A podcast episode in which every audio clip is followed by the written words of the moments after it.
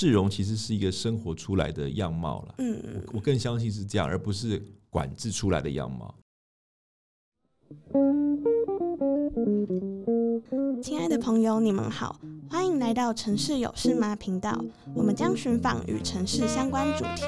让我们在云端交流，一同走入城市，关心城市大小事。发生什么事？大家好，我是子轩。上一集我们聊到了跟市容相关的议题，那我们也根据网络上的民调指出了，现在大家可能对招牌啊，或是一些路边停车的景观觉得嗯不太雅观，觉得破坏市容等等。那我们今天呢，就邀请到了在业界打滚非常多年的一位特别来宾，带我们从一些比较实物面的角度去聊什么是市容。那我们今天就是邀请到了嘉义市的都发处处长许怀群处长来和我们分享。那我们来欢迎处长。大家好，我是嘉义市政府的都市发展处的处长许怀群，非常感谢你们的邀请，可以参加这次有事吗的一个录制节目，谢谢。也谢谢处长今天来跟我们聊一些比较实物面的话题。那想问处长，觉得嗯，市容是什么？嗯市容这个，我想大家可能比较直观的认为，市容是在街上可能会看到的一些景象吧。我想可能是这样。嗯、那大家在路上面走的话，可能会常常看到的是一些招牌这样子的情况。那我自己是认为，整个的市容的组成呢，其实不光是建筑的招牌，其实还有在路上你看到的各个东西啦，包括了我们的行道树啊，包括我们的商业的橱窗啊。然后甚至包括在路上面走的行人，其实我觉得这些很有趣的组合，其实都是构成这个市容的很多部分。哦，对啊，像我们上一集聊到的很多是建筑层面的，就像什么招牌啊、铁窗之类的。如果处长从一个比较纵观的角度来看的话，其实可以包含很多面向，对不对？对，就是城市的景观，还有整个环境景观吧。应该说，其实我觉得市容也包含了很多体感的感受嘛，包括那个地方的日照啦、气候啦、湿度啊、温度啊，甚至声音，我觉得其实也都是让人有一个呃整体的市容的感受。所以，我想在很多的小城市，甚至老的城市，其实我觉得会看到很多。或许那个市容是有一些跟你平常日常生活所看不到的东西啊，所以我们在旅游的时候，会对于一些国外的这种街道或感受，哎，很很新鲜，或是很有不一样的历史氛围。我想这些都是因为在当地的各种这种城市的景观跟环境的因素所组合成的一种整体的感受。嗯，就不只是视觉景观，其实像湿度啊，就是比较偏触觉体感啦，对啊，温度啦。哦，对，其实这样看的话，确实组成市容的面向很多元。嗯嗯，像处长如果在嘉义的话，觉得目前市容方面或是在讲体感这方面的话，觉得有什么比较特别的地方吗？嗯，我到嘉义的时间不长啊，但是我其实有一个很深的感受，就是我们说嘉义是一个木都嘛，嗯，那因为在木都的这个范围里面。有大概我们盘点一下，有六千栋的木造建筑，哦，好多，哦。对，所以这个是从那个时候日治时代开始，阿里山的伐木业兴起之后，所以所产生的那个时代遗留下来的这一系列的这样的六千栋的木屋。所以我觉得那个市容本身的木屋也是造就嘉义市很重要的一个市容的元素之一。那刚刚提到的那个嗅觉啊，我觉得在这些木屋当中，你其实踏进那个木屋，甚至在有些木屋集中比较多的地方，你会闻到块木的香味。甚至我们最近在做那个福森号嘛。就是阿里山那个林铁，就是森林小火车。那有些福生号，它那个福生号就是用木头去搭建的这个外壳，所以我自己之前的经验是很特别，是进到那个车厢里面，哇，那个整个。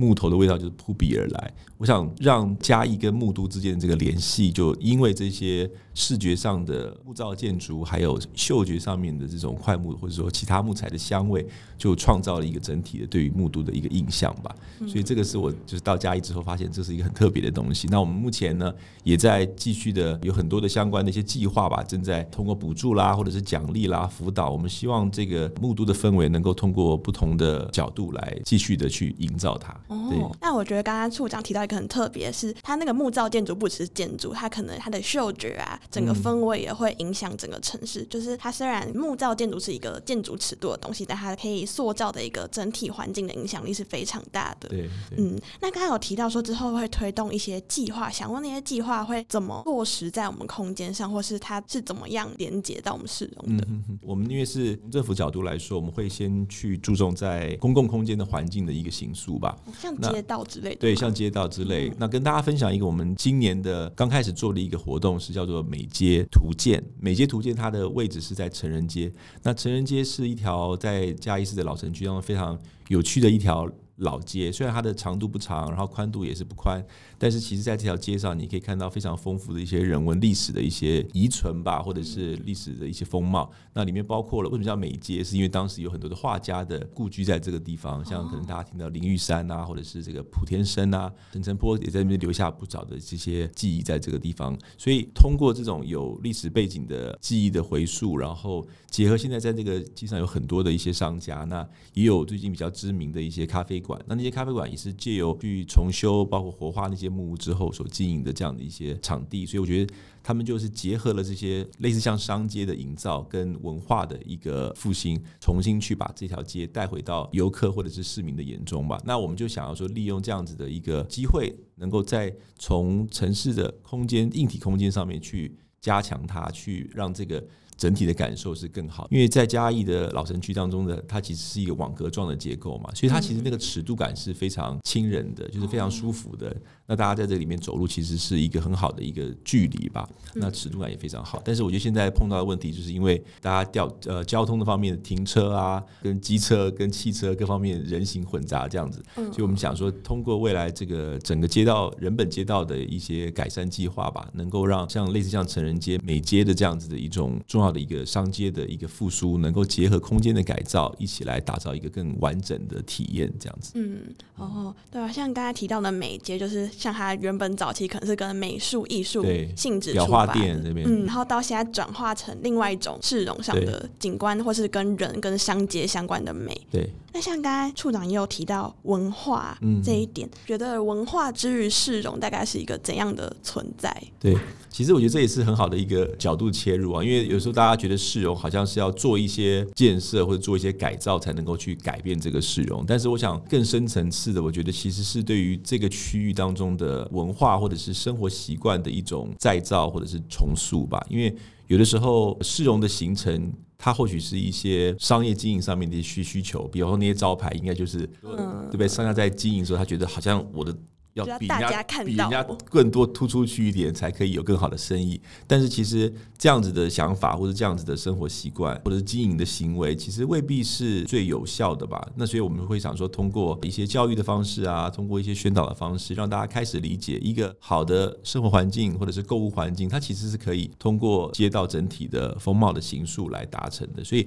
我想从心态上或者从文化上的生活习惯上的改变，其实会正向的去引导我们的市容的改变。所以可能不是用一个强拆，或者是用很强力的手法去管制它，我觉得反而是要从一个比较软性的这种角度去跟大家沟通说明，对，大概是这样子的想法。哦，像刚刚有提到，就是我们现在很多在看市容都是以建设的角度，但是其实也忽略我们会造成这样子的市容的结果，很多都是跟我们的长期以来的习惯啊，还有生活文化息息相关的。嗯，嗯，那像成人街是不是也是，就是刚刚提到的美街，嗯，这其实也是跟这种就是从改变人的。对于这条街的看法，还有对他们招牌的一些看法，然后一起去打造类似这个角度嘛？对，其实美街的成功吧，虽然是第一年，但我觉得他蛮成功的，是因为他就是在执行这个专案、这个计划的一群人，他这群人其实都是嘉义的伙伴，都是嘉义的年轻人，那他们就很有想法，所以从商家刚刚说的咖啡店、餐厅开始，然后结合设计师，那设计师里面又有平面设计师、有影像设计师，甚至还有做 AR 的设计师。我今天也带来了这个。他我们附赠的小别针，其实这个别针就是它上面这个“美”这个字啊，它就把它用他们是当时在设计师用一个铁线的方式把它现场就扭成这样子一个美的一个，所以它呃其实是有一个那 QR code 可以扫描，它其实是一个立体的一个一个媒介，所以我想一个整个的城市品牌的形象的形塑啊，我觉得有他们这样子的一群伙伴们在努力，就呈现出来一个非常能够。被当地的居民也好，或者是商家也好的认同吧，所以其实不光是这个介绍年轻人，也因为这个活动，他们在今年的这样子的一个酝酿过程啊，也得到很多的当地比较老一辈的商家的认可。所以一一方面啊，原来觉得好像只有年轻人喜欢做这些事情，那就老一辈的经营者好像觉得这东西跟他们没有关系嘛。包括刚刚说裱画店呐，还有一些像那个三味果汁店等等，其实他们都是在这个街上经营时间很长的，所以。我想通过这些行动，也让大家更能够认同这件事情。所以，我想人就是一个很美的风景啦。所以那天我记得在开幕记者会的时候，其实这些参与的商家不分年龄的，其实有很多不同年龄层，他们其实都来，然后同同样的表达对于这个街的呃未来发展的一个期待。所以，我觉得这个事情是非常。动人的一个效果了。那所以我想说，刚刚说的怎么样从心态的转变，嗯，就是刚刚说业者的心态上面的经营上面的心态的转变，能够影响到我们整个空间风貌的样态上面的转变，这个是我觉得很期待的一件事情。我们也希望这个可以作为未来嘉义是在推广人本街道啊，或者是这种空间风貌的改造，甚至木都的形象的营造，这个很重要的一个出发点。嗯嗯，也看到就是透过了一些不同领域或者不同想法的碰撞，跟就是不是那么针对一些建设，或是针对点说什么我的招牌不能这样，就是从一些很软性、很不一样的角度去切入，反而有机会去动摇那些很根深蒂固的生活习惯。是是，嗯，而且我觉得他们这些这人真的是很很美啊，就是他们有的时候在走读的时候嘛，他们就会举着一个牌子，上面写了一个慢。嗯，就是叫大家慢慢走，而且同时也是提醒来往的车辆能够慢下来，因为他们在带队在走读嘛。那所以我觉得那样子的一个风景，就你看到。一群人，然后可能大家背着相机啊，然后拍照啊，然后这个穿的衣服也都很符合那边的感觉。哇，那个场景你经过的时候觉得哇，那个好美哦，就是在那个街上可以有这样子的一群人在做这样子的体验跟走读，我觉得这是很棒的一件。然后他们也除了店面内部的一些改造，其实在店外他们做了很多新的店徽，类似像日本是那种家徽一样，做了很多不同的 logo。所以那些用帆布的这样的方式去设在每一个店家的门口，就是愿意今年加入的店。店家其实他们在门口都有这样子的一个小的牌子吧，上面就帮他们设计的店徽，所以就形成了某种程度上面的一个形象的统一，或者是识别性。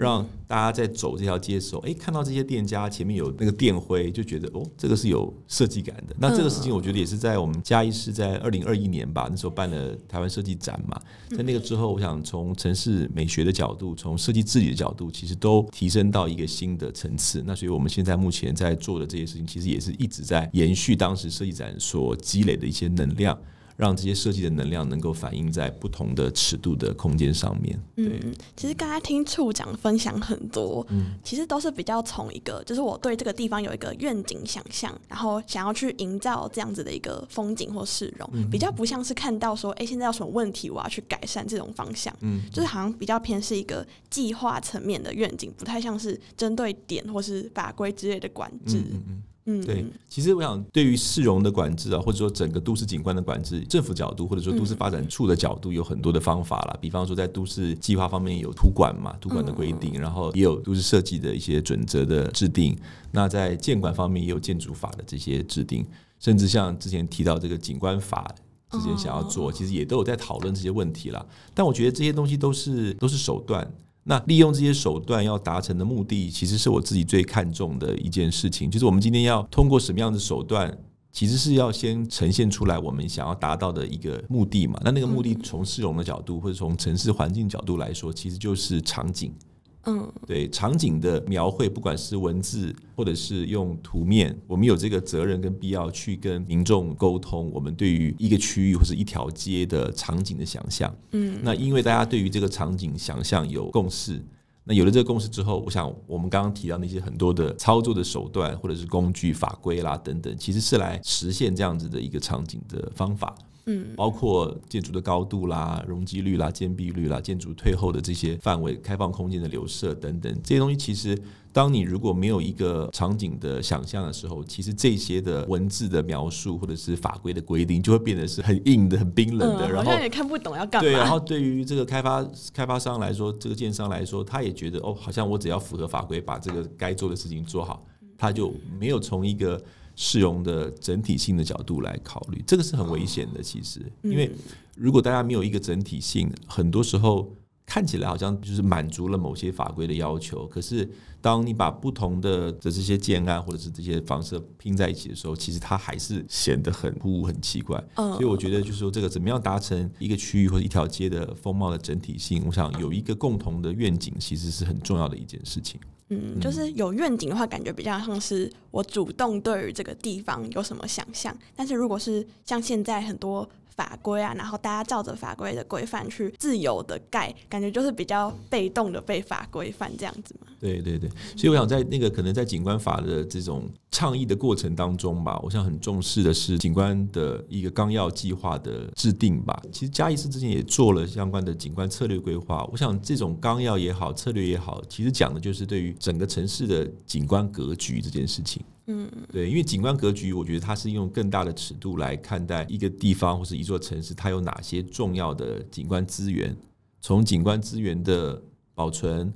活化或者是强化这种角度来去编写这样子的一个纲要计划。那打比方说，在嘉义啊，我觉得其实让我印象很深刻的是，在嘉义的其实不用太高的地方哦，只要空旷的地方，天气好的时候，你是看得到玉山的。哦，嗯，对，所以陈澄波有有一幅画是叫做《玉山积雪》嘛。嗯，那那幅玉山积雪的画，其实就是在我们现在的市府的所在地的当时的那个点看出去的，所以也很有意思。在嘉义市有很多的陈澄波的画架。嗯，呃，那个画架就真的是一个一个画架，就放在城市的很多角落。那其实这个画架就是，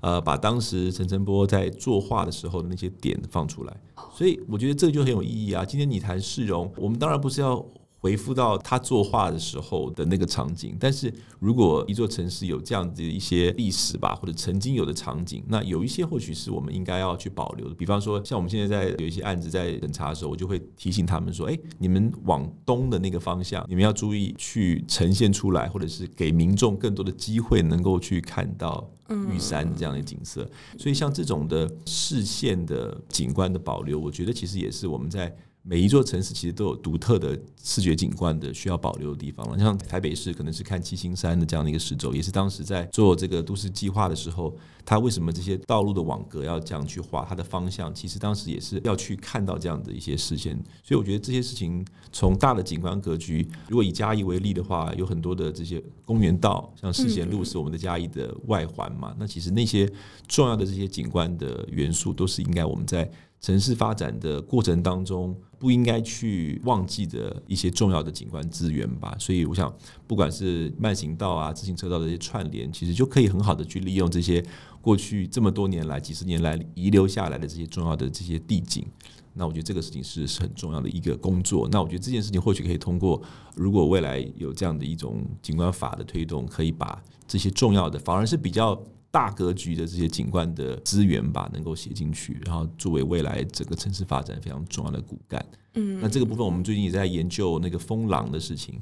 对，其实风廊的呃流射也是现在温温室效应嘛，这个全球这个怎么样降温，对不对？有一个比较舒服凉快的一个城市空间。那所以我觉得把风廊这个部分能够留下来，我们其实也在从各方面的方法来努力当中。嗯，就是变成是对于这个地方想要留哪些景观，或者想让大家看到这个是怎样的一个城市，嗯、等于有一个很上位的一个计划先去指导着。没错，嗯，哎，那想问就是处长刚才跟我们提到了很多嘉义的案例，嗯、现在这比较像是台湾的做法。对，那想问就是知不知道在国外有没有一些经验啊，或是一些案例可以跟我们分享的？嗯，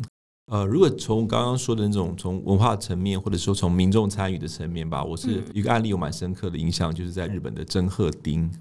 对，它是一个对真鹤町真假的真，这个鹤是白鹤的鹤，真鹤町它是一个小渔村吧。那他们也是当时就是面临到了开发的一些压力啦，觉得民众虽然那个人口很少嘛，怕说这个一旦大的开发进来会破坏他们整个城镇的风貌或者所谓的这个景观嘛，这些事情，所以他们就。很自己主动的、积极的去制定了一些相关的管制的一些方法吧。那当然比较基本的，像土地的使用管理啊、建筑法，其实他们也都有。但是我想比较重要的是，他们制定了一套叫做“美的基准”的这样子的一个设计准则，供大家来遵循。但是我觉得这个设计导则其实特别的是，它不是像一般传统的导则去定一些数字的或者是量化的这些指标，它反而是把那个小渔村它很重要的一些文化景观。跟生活所呈现出来的景观，包括他们，比方说这个石板路啦，这些墙石墙啦，还有他看待这个自然的一些重要的景观点，比方说他在比较高处可以看到，他望他望向海的时候，有一些日出升起来的地方，跟重要的一些礁石啊的关系，他们就认为这些东西是他们这个小镇的记忆的一部分，所以叫美的基准。他怎么样把这个小镇的美？能够通过这一套的基准保留下来，那不管未来怎么样的开发，它其实还是能够留有这样子的美好的一面。那所以这个就是我刚刚提到的，因为基于他们当地居民的生活的习惯，或者说对于这边的文化的一些认同吧，所以共同制定出来这样子的一个准则。所以我觉得这个是像我们都可以参考像这样子的一种想法跟做法，来回应到我们自己所在的这些城市或者地区。他们是共同制定出来的，对，就是因为他人不多嘛，所以就是等于是就是也获得了居民的这些认可啦。这样的这样子的想法，我相信在欧洲也是很多的，就是有对于刚刚说需要有共识嘛。那因为他们都是一个很有历史的这样子的一些城镇吧，那所以他们也会。以他们自己城所在城镇的这些文化感到骄傲跟自豪，所以到底怎么形成这些骄傲跟自豪感，其实就是很多是空间的一些元素嘛。嗯，所以我刚刚说他们就很细致的把这些塑造他们文化或者是地区这个识别性的一些特色，他把它写成一个一个基准，然后分门别类的，比方说建筑类啊、自然景观类等等这样的一些内容，那从不同的角度来。回应这个未来的开发可能会带来的一些影响吧。嗯，对，觉得这蛮特别的，好像也是现在比较在台湾比较少看到，就是整个市容长怎样，是我们大家一起基于我们过去的一些文化记忆一起去制定的。对，嗯，因为我觉得文化对于一个城市来说真的很重要了。那文化久的地方，当然台南绝对是一个很重要的文化古城嘛。那所以怎么样把这些文化能够通过城市的空间的风貌的这种载体来存留下来，我觉得应该是每一个城市都应该思考的问题。通过这些手段，能够让民众能够感受得到吧，刚刚说，而不是被淹没在一些可能招牌啊，或者是因为像刚刚又回到嘉义的话，很多的这些老屋其实现在都是被很多的铁皮哦，因为因为它会漏水啊，或者什么被漏，所以我想这个东西其实很多的好的历史记忆其实都被隐藏在很多的。障碍物的后面，所以我觉得市容的改造很大一个层面是要让大家对于自己过去的这些历史文化的了解吧，然后或者它的价值。而不是采取一个哦，老房子就是应该拆掉，或者就是应该用瓷砖把它贴起来，或者铁皮把它盖起来。我觉得，所以教育也是很重要的这个事情。嗯、像刚刚提到嘉义那个例子啊，就觉得好像也蛮特别。就是我们有时候看到招牌啊什么，都会只是觉得说它盖在建筑上面很丑。但其实如果我们换一个角度切的话，另外一个反面就是这个建筑它原本的一些特色、一些历史记忆被新的东西有点淹没，对，感觉就是也是从文化的角度出发去看。嗯。其实我自己觉得也是很时代在变嘛。我们像现在在找店也好，我们其实是看的是手机上面的地图嘛。嗯，所以好像也不太会是因为看到那个招牌我就过去，哦，对不对？尤其是你开车或骑车的时候，其实好像是看定位、看指示的路径。所以其实城市在变，然后因为科技的关系，很多的生活习惯也在变。所以就是招牌对于一般人来说，到底它的意义是什么？嗯，可能更多的是它应该是表达它的这个经营店铺的一个态度吧。对啊，像我们最近有补助一些这个老屋的改造的这样一些案子嘛，都年轻人了。那其实我觉得，只要他们有这样的经营想法，其实我觉得很自然的就会让那些我们觉得比较不适当的这些外在的装饰，其实他们自己会把它清除掉。回到刚刚法规的问题，就是我如果我是用法规的方式来告诉他这里不能做这个不能做的，或者说这个招牌应该是尺寸应该是怎么样，那我觉得或许那个做出来就不是那么的有机，不是那么的真实，对不对？如果是说大家对于这个街都有同样的看法的时候，我相信设计师们或者是店家们应该都有这样自己的决定吧，他能够把它变成是他们自己想要的相貌。所以这个我觉得在家也看到很多这样的好的一些正正向的现象，嗯，我觉得。如果是很严格的法规，好像就是给他一个很硬的框架，然后让各个的景观啊什么规范都要塞在这个框里面。对，嗯。但是像处长刚才有提到很多跟我们早期的生活啊、跟文化有关，那其实好像也是可以透过像刚才提到美街是透过人的心态转变的一些比较软性的手法，还有我们大家共同的这个地方的愿景一起去做改善的，就是其实也不是很多东西都只能靠法规来解决，其实大家怎么想。想怎么去一起共同行作这个城市，其实也是很好改变市容的一个驱动力。嗯嗯嗯，市容其实是一个生活出来的样貌了。嗯嗯，我更相信是这样，而不是管制出来的样貌。嗯嗯，是因为刚刚说的那些，反正所有的共识啊、教育啊，它其实是一群人在那个时代慢慢自己生活。因为其实生活才是我刚刚一开始说的嘛，那个生活的样貌，你去。欧洲好了，你其实看到那种市容是大家，比方说在街上的露天咖啡座喝咖啡吃甜点，甚至抽烟的那样的场景。那其实我觉得是我们想要看到的市容，或者我们觉得外来去旅游的人觉得那个是很有。很很棒的一种城市的氛围，所以我觉得市容的价值或者市容的这个，它其实就是一个当地人生活都呈现出来的一种综合的样貌了。嗯，也不是说外国什么、嗯啊、就一定要学比较好之类的。所以其实。台湾有很多的样貌，比方说像如果又家家有很多鸡肉饭啊，然后这些，其实我觉得那也是很有趣的，包括市场，对不对？我觉得市场也是很有意思。现在嘉义有很多的这些小小摊贩在卖，有些那个黄昏市场啊，或者是白天市场，哎，大家就在街上卖。我觉得那个东西其实如果通过比较合适的一种规范的方式，它其实还是一种很有趣的一种市容场景啊。我想对于外地人来说，看到这样的场景，其实也会觉得蛮温暖的，就哎，这个这样子的一种生活的样态。他们怎么样去利用这个街道，在不同的时段去做不同的使用？其实这是很生活化的东西，而不是千篇一律的，好像就是一定是怎么样。